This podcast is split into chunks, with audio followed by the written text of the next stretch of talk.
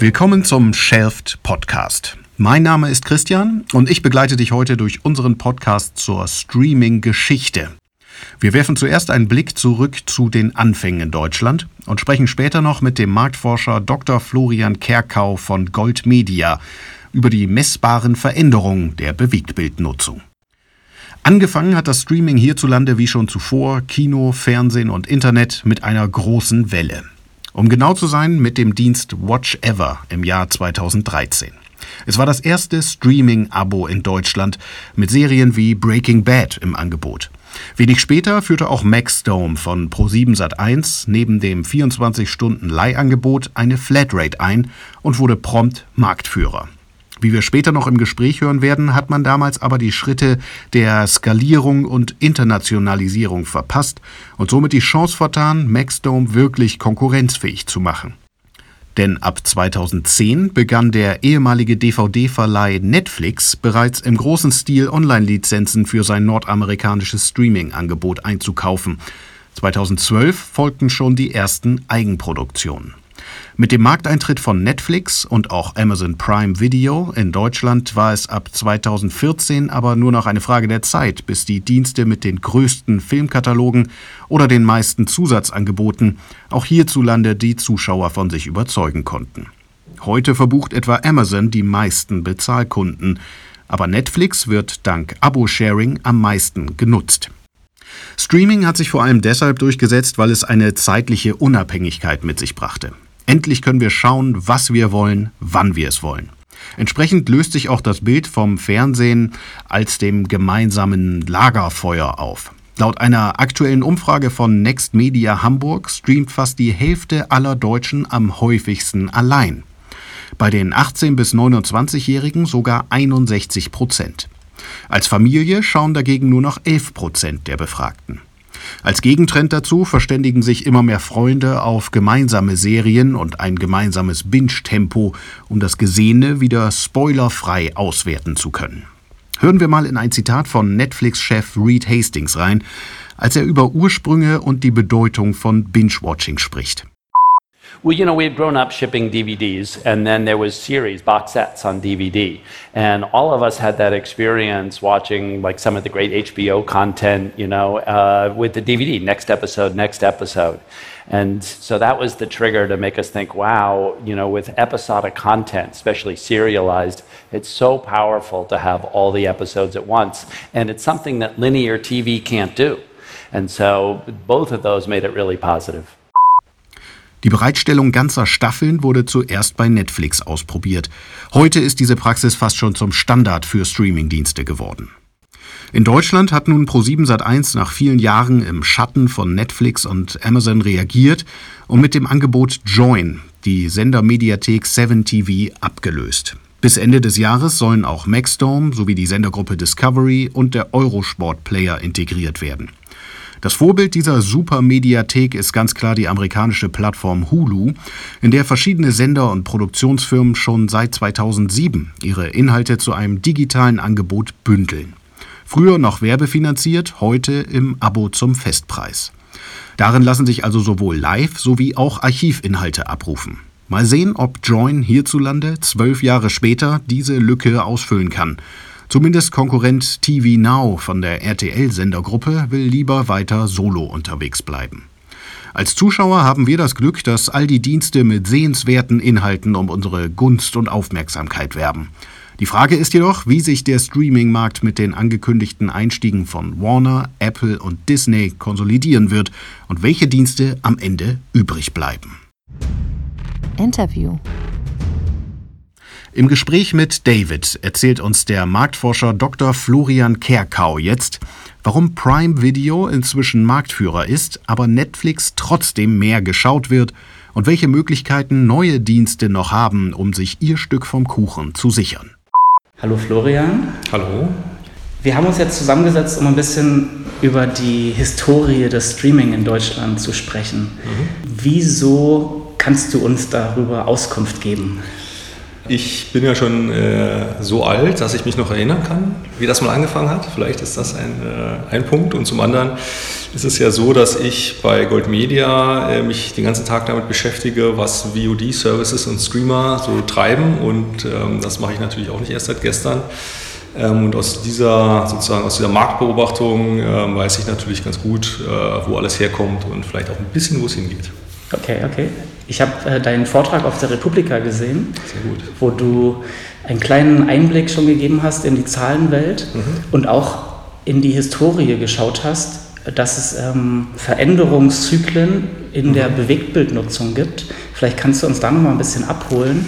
Angefangen 19. Jahrhundert, ja, ja was da so passiert ist damals. Ja, also ähm, es ist ja, es wird ja manche ähm, überraschen, aber das, äh, sagen wir mal, die großen Entwicklungen werden ja seit längerer Zeit nicht in Deutschland gemacht in diesem Sektor, sondern äh, doch äh, überwiegend in, sagen wir in den letzten 80 Jahren vielleicht in den USA. Und ähm, obwohl vielleicht in Deutschland oder in Frankreich, wo auch immer, man streitet sich ja ein bisschen, der Bewegtfilm erfunden wurde, ist es ja eben so, dass diese große industrielle ähm, ja, Herstellung, Vermarktung und, und Nutzung von äh, Bewegtbild äh, im Prinzip ja in den USA äh, mal, zu seiner Höhe gefunden hat. Also Hollywood als Stichwort, das ist eben so das, das eruptive Zentrum, was wir derzeit kennen. Ähm, es gibt noch ein paar andere natürlich. Asien funktioniert ein bisschen anders, Bollywood und so. Das ist also von den Stückzahlen her manchmal viel, viel größer. Aber was eben so aus unserer westlichen Sicht und eben auch was den, den Umsatz angeht, ist, ist so USA eben so, dass äh, ja, das, äh, die Messlatte. Und äh, es war eben da so, dass damals die Studios eben auch schon versucht haben, natürlich nicht nur Filme zu produzieren, sondern die auch zu verwerten, so wie man das heute als Produzent auch macht. Und die Frage ist eben, wie verwertet man das am besten? Und am besten ist es so, dass von dem ganzen Geld, was nachher mit dieser Produktion verdient wird, am allermeisten bei den Leuten ankommt, die das mal hergestellt haben. Das ist so die Idee. Und um das zu schaffen, äh, ist es eben wichtig, dass man diese sogenannten Wertschöpfungsketten an sich bindet. Das heißt, wenn man eben ein Produzent ist und einen Film produziert und den vielleicht auch finanziert, ähm, dass man den hinterher dann nicht einfach in irgendein Kino verleiht, sondern dass man den möglichst in seinem eigenen Kino äh, ausstrahlt. Und wenn man dann alle Kinos besitzt, dann ähm, könnte man sozusagen den Markt äh, als Monopol beherrschen. So war jedenfalls so die Hoffnung ähm, der Macher damals. Und ähm, so gab es eben dann sehr starke ähm, Zusammenschlüsse. Also man hat erst, äh, gab es ja so über, über Patente in Kamerasystemen, gab es also eben diese Marktabschottung, dass man gesagt hat, okay, wenn man das wenn man den Film mit der Kamera XY dreht, dann äh, darf man den nur in den und den Studios mit den und den Projektoren abspielen. Dann gab es eben so technische Innovationen, dass es andere Kameras gab, die eben auch genauso gut oder besser waren. Dann hat sich das sozusagen mit den Patenten nicht so funktioniert. Dann hat man eben diese Kinos gekauft äh, und Studios und große Konzerne, äh, die wir heute den mit großen Namen noch kennen, ähm, gebaut. Ähm, und am Ende war es natürlich dann so, dass zum einen die äh, Marktregulierung in den USA gesagt hat, das geht aber so nicht, das ist nicht so gut für den Wettbewerb. Äh, zum anderen aber eben auch das Fernsehen erfunden wurde oder das Fernsehen nicht erfunden wurde, sondern ähm, tatsächlich, äh, sagen wir mal, eine, eine Marktrelevanz bekommen hat. Und das war dann halt Marktdurchdringung. Genau, die Marktdurchdringung. Das fing in den 50er Jahren an in den USA, bis in die 60er. War eigentlich in den 60er Jahren gab es eine Vollversorgung und damit waren dieses, war diese Kino, ähm, diese Kinokämpfe eigentlich ein bisschen zweitrangig geworden, weil dann auf einmal eben das, das etwas größere, ähm, größere Marktfernsehen entstanden war. Okay. Und ähm, wenn wir jetzt so uns langsam den 2000ern annähern, dann ist ja auch ja. so durch das Internet hat ja dann auch diese gewisse Marktdurchdringung erlangt. Ähm, genau. Die Bandbreiten wurden ein bisschen größer. Und dann fing doch das auch mit der Filmpiraterie auch äh, so vor 15 Jahren, also Anfang ja. der 2000er ging noch das auch los, oder? Ja, auch das geht in Wellen eigentlich, lustigerweise. Es war ja mal sehr prominent. Ähm, und zwar wird Piraterie wird ist immer dann relevant, wenn es eben sehr viel exklusiven Content gibt, den man schwer bekommt ähm, oder den man an wenigen Orten nur bekommt. So, und das, die gleiche Situation haben wir eigentlich heute auch wieder, ähm, wo diese ähm, Video-Streaming-Plattformen sehr stark auf Originals setzen, sich sehr abschotten. Ja, und dann heute sehen wir auch wieder steigende Pirateriezahlen. Ähm, eine Zeit lang gingen die immer runter. Jetzt so die letzten fünf Jahre war das eigentlich nicht mehr so ein großes Thema. Eigentlich eher so für Live-Fußballübertragungen, solche Geschichten. Aber jetzt, jetzt geht es eben wieder weiter mit den Originals. Ähm, ja, und es, es, war eben in Deutschland dann so, dass das äh, so in den, in den 2013 äh, hatten wir ein bisschen anderen Markt als heute. Ähm, damals, es gab ja damals noch diese europäische Plattform Watchever, äh, sitzt in Berlin, ja, das, äh, die äh, Älteren erinnern sich noch, ähm, die ja sehr ähm, dem heutigen Netflix eigentlich sehr ähnlich war. Also man konnte, es gab auch Originals, man konnte sehr viele Sachen sich anschauen gegen eine monatliche Gebühr. Man konnte sogar runterladen Dinge und unterwegs anschauen, ohne Bandbreite. War das der erste Dienst in Deutschland mit dem Geschäftsmodell? Das war der erste Dienst in Deutschland mit dem Geschäftsmodell und der ist ja auch grandios gescheitert. Ist dann am Ende, glaube ich, für einen Euro verkauft worden. Warum sind die ähm, damals gescheitert? Es, sie sind einfach pleite gegangen. Also sie sind mit 66 Millionen Miesen sozusagen aus dem Geschäft gegangen. Okay, das heißt, ähm, äh, damals war das Nutzungsverhalten noch nicht so, dass wir ein Abo abschließen wollten für den Filmkonsum? Oder? Ja, ähm, es war zum einen war das Geschäftsmodell natürlich noch neu und man fragte sich äh, als, als Nutzer, ähm, und das ist auch marktökonomisch eine sehr, sehr relevante Frage, ähm, bezahle ich jetzt dafür oder nicht? Und das die Frage, ob ich dafür bezahle, bedeutet auf der Nutzerseite, weil wir aus dem Fernsehen, äh, wir nennen das zweiseitige Märkte eigentlich, also das, das Privatfernsehen, funktioniert ja so, dass man umsonst schauen kann, man bezahlt dafür nichts, man kauft dann aber äh, hoffentlich die Produkte, die dort beworben werden und darüber finanziert man das Fernsehen. Das heißt, das Bezahlen tut erstmal die Industrie. So. Und äh, der zweiseitige Markt ist eben, weil der Wert, äh, die Wertschöpfung beim Zuschauer entsteht. So, und jetzt haben wir eben eine Umkehrung dieses Systems. Das heißt, man muss auf einmal ein Budget also auf Privatpersonenbasis haben. Ich muss also persönlich Geld nehmen, was ich für nichts anderes ausgeben kann, und muss das sozusagen für dieses neue Produkt ausgeben.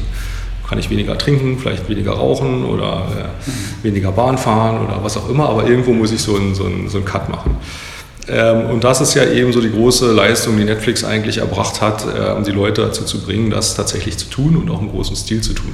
Und damals bei Watch Ever war es vielleicht so, dass, dass die Leute noch nicht so darauf vorbereitet waren. Das war alles ein bisschen zu neu. Ähm, und es gab natürlich technische Probleme, äh, was Bandbreiten angeht. Also ähm, jenseits großer Städte war das natürlich nicht nutzbar äh, aufgrund der Bandbreiten und auch die Leute, die Bandbreiten hatten. Ähm, so von den Erzählungen her ähm, ist es eben so, dass es dann dazu dass diese Services ja auch nicht gleichmäßig genutzt werden, sondern Sonntagabend sehr stark zum Beispiel und dann ähm, gab es oft mal sehr große Probleme mit den Servern und äh, sehr, sehr schwache Übertragung dann von den, von den Services und das macht natürlich keiner lange mit, wenn er Geld dafür bezahlt, dann ja. nichts zu sehen. Okay, und ähm, als erstes war es in Deutschland dann Maxdome, die neben Watchtower ja. angefangen haben, äh, auch ein Subscription-basiertes genau. Mhm. Abo-Modell äh, anzubieten. Ne?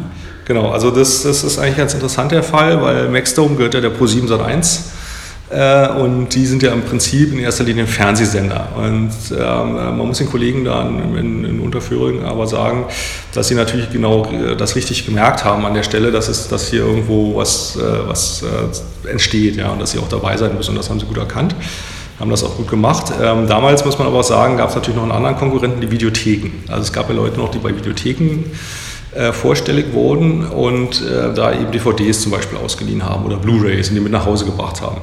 Und was diese Videoservices als erstes geschafft haben, waren diese Videotheken eben, die heute eigentlich keine Rolle mehr spielen. Es gibt wohl noch zwei, drei irgendwo, aber eigentlich ist das kein, hat das keine Relevanz mehr. Das ist also sozusagen unter dem Stichwort Disruption sind die erstmal. Ähm, die waren die ersten Opfer. Sind die ersten Opfer, genau.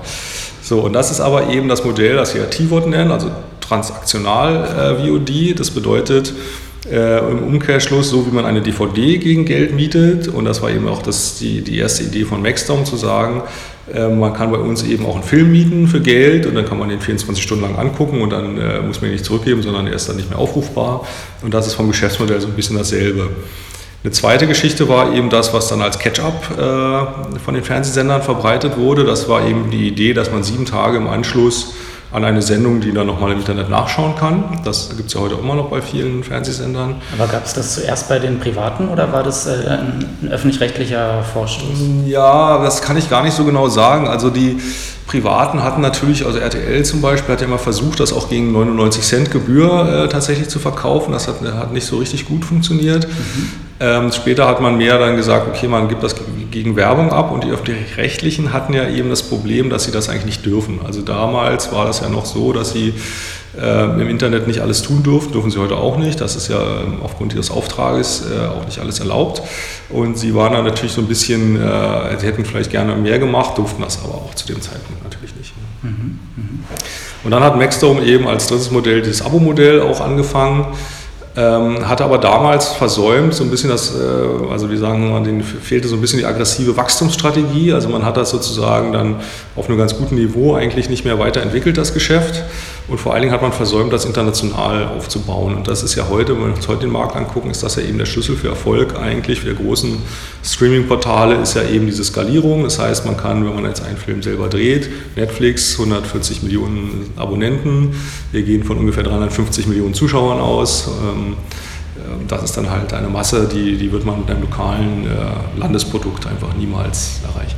Was meinst du, warum Maxstorm den Schritt nicht gegangen ist? Weil im Grunde hatten sie ja das, äh, das Streaming-Oberhaupt, bevor Netflix überhaupt da war. Netflix hat ja damals noch DVDs verschickt, als Maxstorm genau. schon gab.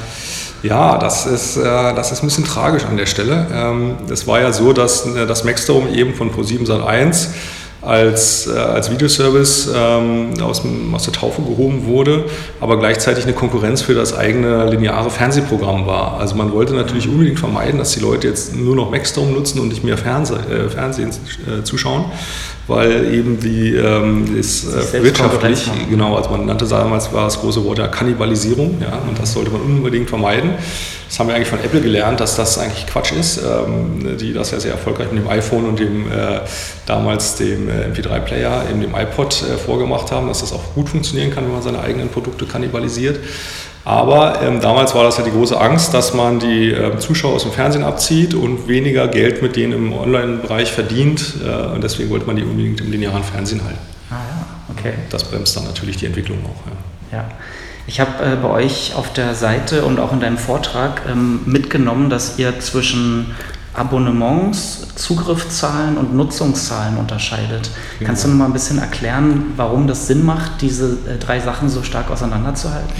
Ja, also ähm, wir kommen ja mental auch eher so aus dem, aus dem Fernsehen, mit dem wir uns ja lange Jahre beschäftigt haben. Und äh, im Fernsehen ist es ja eben so, dass es eigentlich im Prinzip egal ist, wer, ähm, wem der Fernseher gehört, ja, wer, äh, wer Wohnungsmieter ist, wo der Fernseher drinsteht oder so, sondern im werbefinanzierten Bereich ist es eben so, derjenige, der zuschaut, der, der betreibt da eine Wertschöpfung, weil der wird abgerechnet ähm, und je mehr Leute zuschauen, desto mehr Werbegelder bekommt ein Sender. Im S-Wort-Bereich, also dem abo-basierten Video-on-Demand-Bereich, ist das eigentlich nicht so relevant, weil die Leute zahlen ja einfach ihr Abo und dann ist so wie im Pay-TV, dann ist gut, also da müssen wir auch nicht mehr wissen. Wir haben aber festgestellt, dass diese Umwälzungen, die dort im Gange sind, so groß sind, dass sie eigentlich schlecht abgebildet werden durch diese Zahl der Abonnenten. Wir gehen also derzeit von ungefähr 12 Millionen Abonnenten aus und dann denkt man sich 12 Millionen, hm, der Tatort Sonntagabend, der 10 Millionen Zuschauer, das ist jetzt nicht so doll irgendwie, ja, für ein weltumspannendes Unternehmen, vor dem in Deutschland alle, allein, ne? in Deutschland, vor dem alle Angst haben sollen. So, und dann haben wir gesagt, ja, ja gut, okay, wir haben also 12 Millionen Abonnenten, wir haben aber jeder hat fast zwei Abos, also wir haben ja ungefähr 24 Millionen Abos. Und dann ähm, gucken wir uns einfach an, wie, ist, wie funktioniert das bei uns zu Hause. Ja? Wer, wer guckt das eigentlich? Ja? Und dann sehen wir, okay, es gibt das Modell Familie. Ja? Da gibt es also ein Abo, da guckt dann Papa, Mama und zwei Kinder vielleicht im Schnitt in Deutschland. Ja, dann hat man vier Leute auf einem Abo. Dann gibt es die Wohngemeinschaft in, äh, vielleicht hier in Berlin-Friedrichshain, da sitzen dann vier Studenten, die teilen sich ein Abo, von denen haben vielleicht drei noch einen Partner außerhalb der WG, die gucken dann auch noch damit. Ja? Dann ist man gleich bei fünf, sechs, sieben Leuten, ähm, die da auf einem Abo sitzen. Ähm, und ähm, was wir eben machen, ist herauszufinden, wie viele Leute sich dann verschiedene Sendungen anschauen oder viele Videos anschauen. Und dann kommen wir eben zu sehr hohen Zahlen. Ja? Und die erklären sich eben nur dadurch, dass viel mehr Leute zuschauen als Abonnenten sind. Ähm, und deswegen sind wir eben auf diese Dreiteilung gekommen, weil wir gesagt haben, das sind eigentlich die KPIs, die so diesen Videomarkt am besten darstellen, dass man sagt, okay, man hat eine wirtschaftliche Komponente, das sind die Abonnenten. Man hat aber auch, wenn man auch gerade wissen will als, als Videoplattform, wie viel kann ich noch wachsen. Ja, Netflix hat drei äh, ungefähr drei Personen auf einem Abo, ja, dann kann man sagen, okay, die haben den Markt schon mal gedrittelt für sich selber. Ja, sie können also, wenn es 80 Millionen Deutsche gibt, können sie nicht 80 Millionen Abos verkaufen, das geht nicht, weil sie sich das selber schon gedrittelt haben. Das heißt, sie können nur eins machen, den Preis steigern. Genau das machen sie auch. Okay, so. aber warum ist es dann äh, Ihre Strategie, das so immer so zuzulassen, dass so viele Profile angelegt werden können? Ja, das war natürlich ganz schlau am Anfang. Das ist ja vielleicht auch eine Sache, die bei WatchEver nicht so clever gelaufen ist, weil es hat eben aufs Marketing sehr stark eingezahlt, weil sie gesagt haben, okay, du zahlst jetzt hier zwar einmal, aber da können irgendwie, äh, was weiß ich ja, je nach Account äh, zwei, drei, vier, fünf Leute mitschauen und dann kannst du im Kopf ja schon mal das durchteilen, den Preis, und dann ist das ja spottbillig am Ende. Ja? Ja. Und, und das war für den Markteintritt, war das natürlich perfekt. Und je mehr Leute damit in Berührung gekommen sind, desto äh, erfolgreicher wurde ja auch der Service. Und dann merkt man halt mit den kleinen Abos, dann kann man halt zwei Streams gleichzeitig laufen lassen und dann kommt die dritte Person und dann crasht es irgendwann Sonntagabend und dann ist man doch geneigt, das höhere Abo zu nehmen und äh, im, Grunde genommen hat das ganz gut funktioniert für Netflix dann äh, an der Stelle. Ja. Amazon hat ja eine ganz andere Strategie, die haben das ja gebündelt dann mit ihrem Prime-Service, äh, Bestellen, äh, Musik. Und was auch immer sie dazu tun. Ja. Und das, das war teilt die, man jetzt eher nicht mit äh, allzu vielen Freunden. Ne? Ja, das kann man ja auch nicht so teilen, weil man eben mit den Login-Daten ja auch einkaufen kann. Und das ist natürlich nicht ganz ungefährlich. Also die würde ich jetzt auch nicht jedem geben. Ja. Und ja, meine Netflix-Abos kann man auch bei eBay äh, als Share quasi erwerben. Ja. Das würde man mit seinem Abo bei Amazon auf alle Fälle nicht machen. Und dadurch erklärt sich das auch, dass eigentlich in Deutschland äh, Prime Video der Abo-Marktführer ist, genau. Mhm. aber Netflix der Nutzungsmarktführer ist und zwar mit großem Abstand. Ja, ja, großer Abstand, also ist schon ein bisschen Abstand, aber ist jetzt nicht so gigantisch, würde ich sagen. Ja. Kannst du da ein paar Zahlen mit uns teilen? Ja, also es ist, es ist eben so, ähm, Prime hat das ja sehr geschickt gemacht über die Prime-Mitgliedschaft äh, und Prime Video ist ja auch viel günstiger als Netflix, muss man ja auch sagen. Ja, man zahlt da knapp 70 Euro im Jahr und je nach Netflix-Subscription ist das halt äh, teilweise ein bisschen doppelt so teuer. Ähm, und damit haben sie geschafft, sehr schnell, und sie waren ja damals auch super clever und sind noch vor Netflix eingestiegen in den Markt. Also Netflix hat ja schon Marketing gemacht äh, und, und, Amazon hat das quasi für sich genutzt und gesagt, okay, ihr könnt jetzt auf Netflix warten oder kommt doch gleich zu uns, wir haben ja auch so super coole Sachen und äh, das hat spitzenmäßig funktioniert. Ähm, äh, und so haben sie halt sehr, sehr viele Abonnenten. Aber es ist eben so, weil sie nicht ein reiner Videoservice sind, ähm, sind natürlich Abonnenten auch, die mehr jetzt einkaufen. Es gibt auch Abonnenten, die vielleicht mehr Musik hören und so. Also das Publikum ist, ist doch stärker gemischt. Und die Leute, die äh, Netflix abonnieren, tun das eben nur wegen der Videos und nichts anderem. Ja. Und wir sehen eben, Netflix ist ein bisschen jünger und ein bisschen weiblicher in der Nutzung. Amazon ist ein bisschen älter und ein bisschen männlicher auch, äh, was sicherlich auch mit, der, mit den, diesen Bundeln zu tun hat. Ähm, und was wir eben sehen, ist, dass gerade junge Frauen sehr, sehr, sehr stark die Videonutzung treiben. Also die gucken sehr, sehr viel. Viel mehr als junge Männer im Übrigen. Junge Männer sind eher, also wir vermuten natürlich ein bisschen mehr im Gaming-Bereich auch unterwegs und, und solchen Geschichten, die mhm. natürlich auch Zeit in Anspruch nehmen, die man ja nicht mehr für Netflix hat. Ja. Ähm, also da sehen wir weniger Nutzung. Und ähm, das treibt eben bei Netflix die Nutzung sehr stark. Das passt ja zu der Aussage von Reed Hastings, dem Netflix-Chef. Der hat ursprünglich mal gesagt, Schlaf ist der größte Feind mhm. oder der größte Konkurrent von Netflix. Mhm. Äh, bei der letzten Aktionärsbrief, wie auch immer, hat er dann äh, auf Fortnite, auf dieses Spiel ja, an, ja. Ähm, angespielt, dass äh, dass eben es nicht darum geht, dass Netflix nur mit äh, Prime Video konkurriert, sondern Netflix konkurriert mit der Zeit, die Leute mit anderen Dingen Natürlich, verbringen. Ja. ja. Und das ist eigentlich auch eine neue Denkweise, die ich auch ganz gut nachvollziehen kann. Äh, in Abgrenzung zu den, zu den deutschen Fernsehsendern, die jahrelang gesagt haben, wir, das, ist, äh, das ist eigentlich unmoralisch, wenn man jetzt äh, Streaming-Anbieter mit dem Fernsehen vergleicht. Ja? Also ich habe das oft gemacht auf Konferenzen, habe gesagt, war immer der Meinung, irgendwie man kann jetzt nicht gleichzeitig YouTube und Fernsehen gucken. Ja? Also man muss sich entscheiden und insofern stehen auch beide Angebote in der Konkurrenz. Mhm zum S-Wort sowieso. Ähm, auch ähm, bei YouTube hat man früher immer gesagt, ja, das ist doch Katzenvideos, Shortform und so, ja, aber wenn wir die Nutzungszahlen sehen, gigantisch so. Ja. Mhm. Äh, und bei, äh, bei Netflix und Amazon ist es eben auch Longform ähm, und mittlerweile ist das auch äh, quasi, ist das auch in der Fernsehwelt angekommen, dass das eine Konkurrenz ist. Aber auch eben dieser ganze Spielebereich, das ist eben eine sehr starke Konkurrenz, weil die Zeit, die man dort mit Medien verbringt, verbringt man auf alle Fälle nicht mit anderen Medien und äh, was man nicht nutzt, das wird auch nicht äh, bezahlt. Ja, das stimmt. Also die 24 Stunden äh, lassen sich hier nicht beliebig ausdehnen. Und Na, Radio könnte man sagen, das kann man noch nebenher ziemlich oft. Also da geht noch was. Ähm, aber es sind so, also Fortnite-Spielen nebenher, das ist schwierig, so würde ich sagen. Ja, da braucht man schon Konzentration ein bisschen. Du hast auch mal einen Ausblick gegeben, ähm, jetzt wo es angekündigt ist, dass ganz viele weitere Anbieter in den Markt dazustoßen mhm. werden, ähm, welche drei Möglichkeiten es da überhaupt gibt Entweder können Sie einen bestehenden Anbieter verdrängen, mhm. entweder Sie könnten eine andere Zielgruppe ansprechen. Mhm. Oder Sie könnten ein zusätzliches Angebot stellen, also zu Mhm. den durchschnittlich zweieinhalb Abos, die jeder hat. Genau. Ähm, was hältst du denn davon am wahrscheinlichsten für die Ankunft von Disney und Apple? Ja, interessante Frage. Also wir, ähm, diese, diese Form des zusätzlichen Angebots, das, ähm, da kann, denkt man ja so an D-Zone zum Beispiel, die so ein sehr spezielles Angebot, Sportrechte haben, wo man sagen kann, okay, wer unbedingt halt diese Sportart sehen will und die gibt es nur exklusiv dort, der muss das dann abonnieren. Ja, das wäre so eine Strategie, die auf alle Fälle in einem gewissen Maße funktioniert. Ähm, ob das dann finanziell mit den Rechten äh, hinterher gut ausgeht, das ist natürlich noch eine andere Sache. Ähm, dann bleibt also übrig noch diese, die Verdrängung. Ähm, es ist ja so, dass auch diese Streaming-Dienste jetzt noch keine hundertprozentige Marktsättigung erreicht haben. Also es gibt immer noch Potenzial, ähm, dort zu heben, aber es sind eben jetzt die Early Adapter sind auf alle Fälle äh, weg, also die Leute, die Sind schnell, versorgt, äh, schnell auf irgendwas aufspringen und so. Also was wir jetzt haben, sind natürlich alten Leute im Wesentlichen, ja, die äh, immer noch sehr stark auch beim Fernsehen verhaftet sind, äh, sehr stark äh, zum Beispiel ZDF, ARD, RTL schauen, so die großen Programme. Ähm, die Frage ist natürlich, will man, wie will man die jetzt ähm, sozusagen in, die, in, die, äh, in, diesen Bereich rüberziehen? Und das wird Disney sicherlich nicht schaffen, wenn sie mit Star Wars und, und Marvel um die Ecke kommen. Ja? Und insofern gehe ich davon aus, dass sie eher auch auf diese etwas jüngeren Zielgruppen ähm, aus sind. Und das ist aus deren Sicht auch äh, eigentlich logisch, weil die, weil die USA-Bevölkerung ist auch ganz anders als die, als die deutsche Bevölkerung aufgestellt, ist viel jünger.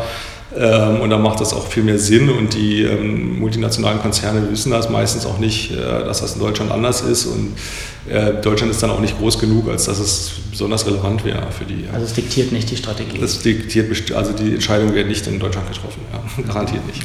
Und, äh, und insofern ist es so, dass man eigentlich auf die gleichen Zielgruppen wie im Heimatmarkt ähm, äh, geht und da sind wir irgendwo bei 30 plus. Ja. Das ist so, ähm, ja, das sind Leute, die haben ein bisschen Geld schon und ähm, gucken auch ordentlich was äh, sich dann an. Und ähm, Disney, also das ist halt eben so, so, die interessante Frage, wo wollen die hin jetzt am Ende? Ja, sie nehmen also vielleicht ihren, ihren Content raus, zum Teil jedenfalls, das scheint ja so geplant zu sein. Wie lange sie das durchhalten, ist vielleicht auch nochmal eine Frage, oder ob sie das wirklich dann in dem Maßstab machen, ob sie sich das leisten können überhaupt. Ähm, und dann haben sie aber gesagt, ja, sie wollen ja einen Preis haben, der jetzt unterhalb von Netflix ist. Ja, das deutet ja schon mal darauf hin, dass sie irgendwie entweder ähm, Netflix ein bisschen ähm, äh, Konkurrenz machen wollen im, äh, im, Rahmen von Price Dumping, ja, dass sie sagen wollen, kommt zu uns, ihr habt das, ein gutes Angebot hier für weniger Geld. Dagegen spricht aber das Angebot, weil das immer noch irgendwie nischig aussieht von dem, was wir jetzt wissen. Also es sind die Marvel, es sind die Star Wars-Geschichten, es sind die Disney-Produktionen. Mhm. Das ist eben so als, als Genre-Auswahl eine deutlich kleinere Auswahl als bei den, sagen wir mal, Amazon, Netflix, One-Stop-Shops, die es halt derzeit so gibt.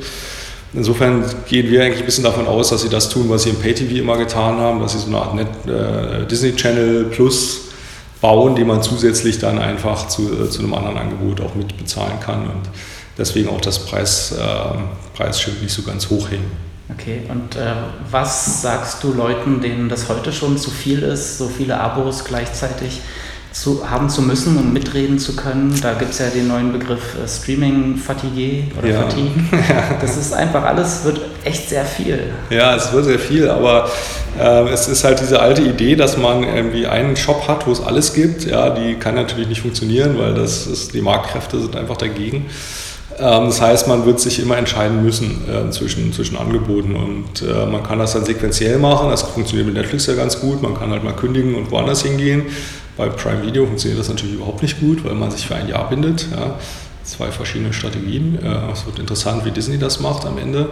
Ich glaube aber schon, dass es äh, so ist, dass man, ähm, dass es so eine Art Basisversorgung geben wird, dass man also einen der großen Provider für die Basisversorgung hat und dass man dann auf alle Fälle Zugang hat zu, äh, zu weiteren Spezialanbietern und das über Passwort-Sharing dann auch an einem Preis äh, wahrscheinlich betreiben kann, der jetzt nicht, äh, nicht tödlich ist für den Konsumenten. Ähm, aber zusätzlich haben wir eben jetzt auch noch die Wiederauferstehung der werbefinanzierten VODs. Join ja. ist ja seit einigen Tagen online. Genau. TV Now hat ja auch stark investiert. Ähm, also da gibt es dann auch nochmal kostenlose Alternativen bislang. Ja, es wird, wird äh, bei, bei Join ja auch ein, ein Pay-Modell geben irgendwann. Insofern. Bei Join ist ja auch das lineare Fernsehen Teil des Wertangebots. Genau. Bei genau. TV Now aber noch nicht. Ne? Na, TV Now, ähm, TV Now ist ja sehr stark an die RTL-Sender gebunden. Also auch die Inhalte entstammen ja überwiegend den eigenen Sendern. Mhm. Ähm, und da hat man sich so ein bisschen abgeschottet. Es gab wohl auch ähm, Gespräche zwischen ProSieben und RTL. RTL hat aber gesagt, nee, das, wir wollen jetzt nicht mitmachen bei Join, wir sind eigentlich weiter, weil sie diese Plattform ja schon länger betreiben und, und sich da auch weiter vorne fühlen. Ähm, und Join hat eher gesagt, sie gehen jetzt einen Schritt zurück, sozusagen vom eigenen Angebot und wollen eher diese Plattformgedanken ähm, äh, unterstützen. Und das ist vielleicht, geht auch ein bisschen auf den, auf den Geschäftsführer Vassilev zurück, der ja von Google kommt ursprünglich und eben diese wahrscheinlich diese Plattform, dieses Plattformdenken in der DNA mitgenommen hat. Und sie haben ja auch tatsächlich geschafft, ARD und ZDF auf die Plattform zu bringen. Und wenn man sich das heute anguckt, denkt man sich erstmal natürlich, das ist so ein bisschen gegen Satu auch. Ja. Ähm, das ist ja eben so das, was jetzt am ähnlichsten aussieht. Aber sie haben eben neben dem Live-TV eben diese große oder jetzt auch noch größer werdende oder mit großen Ankündigungen versehene VOD, ähm, äh, Catch-up äh, und äh, zusätzliche äh, Premium-Content-Plattform ähm, bunter Blumenstrauß. Bunter Blumenstrauß. Und Maxstorm wird auch noch verheiratet, oder? Maxstorm wird auch noch verheiratet, T-Max ist drauf äh, und so weiter und so fort. Also da kommt vieles zusammen und es wird dann natürlich ein bisschen die Herausforderung sein, wie kann man das so aufbauen, dass es äh, dann den Kunden auch mhm. eben nicht als bunter Blumenstrauß vorkommt, sondern als personalisiertes, tolles Angebot. Hast du da ein Gefühl zu, angenommen, ProSieben kriegt das wirklich hin, sich als eine Art offene, unabhängige Plattform mit Join zu positionieren? Irgendwas muss dem Nutzer ja als erstes angezeigt werden. Ich habe keine Ahnung. Ich weiß es wirklich nicht. Also ich gehe mal davon aus, dass das, was wir jetzt sehen, ähm, eine sehr frühe Version ist. Äh, von allem, was angekündigt ist, äh, kann man natürlich noch einiges erwarten. Ähm, aber die entscheidende Frage ist, wie wird das am Ende umgesetzt und wie ist auch so das Verhältnis von Werbung zu Inhalt? Wie sehr nervt die Werbung? Wie gut kann man sie sozusagen verheiraten mit dem Inhalt? Äh, welches Preismodell wird dann das Premium-Angebot haben und welche, welches Angebot liegt dahinter? Ja? Das sind dann die entscheidenden Fragen, glaube ich.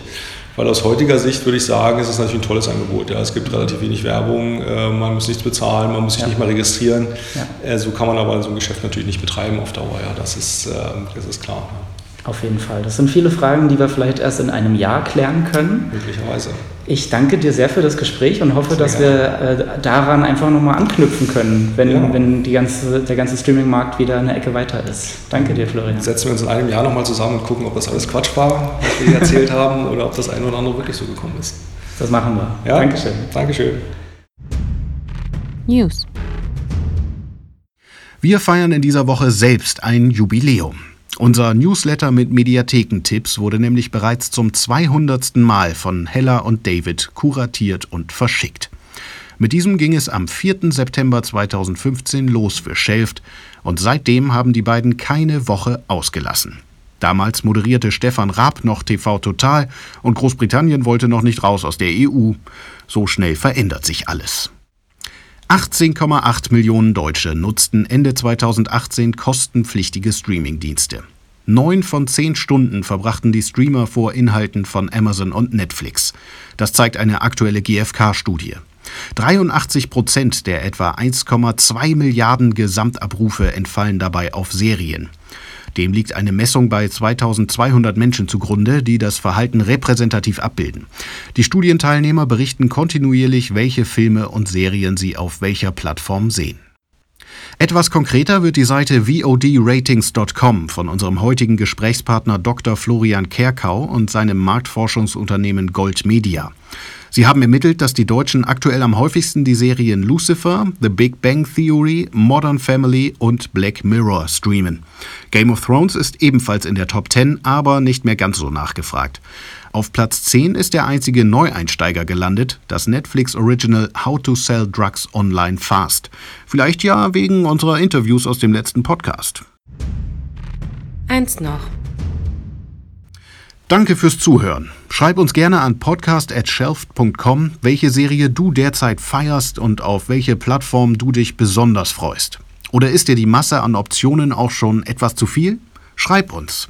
Ansonsten freuen wir uns immer riesig über Erwähnungen auf Instagram. Markiere einfach at heyshelft in deiner Story, wenn du uns hörst. Mein Name ist Christian und ich hoffe, du kommst gut durch den Sommer. Denk immer dran, du musst nicht alles schauen.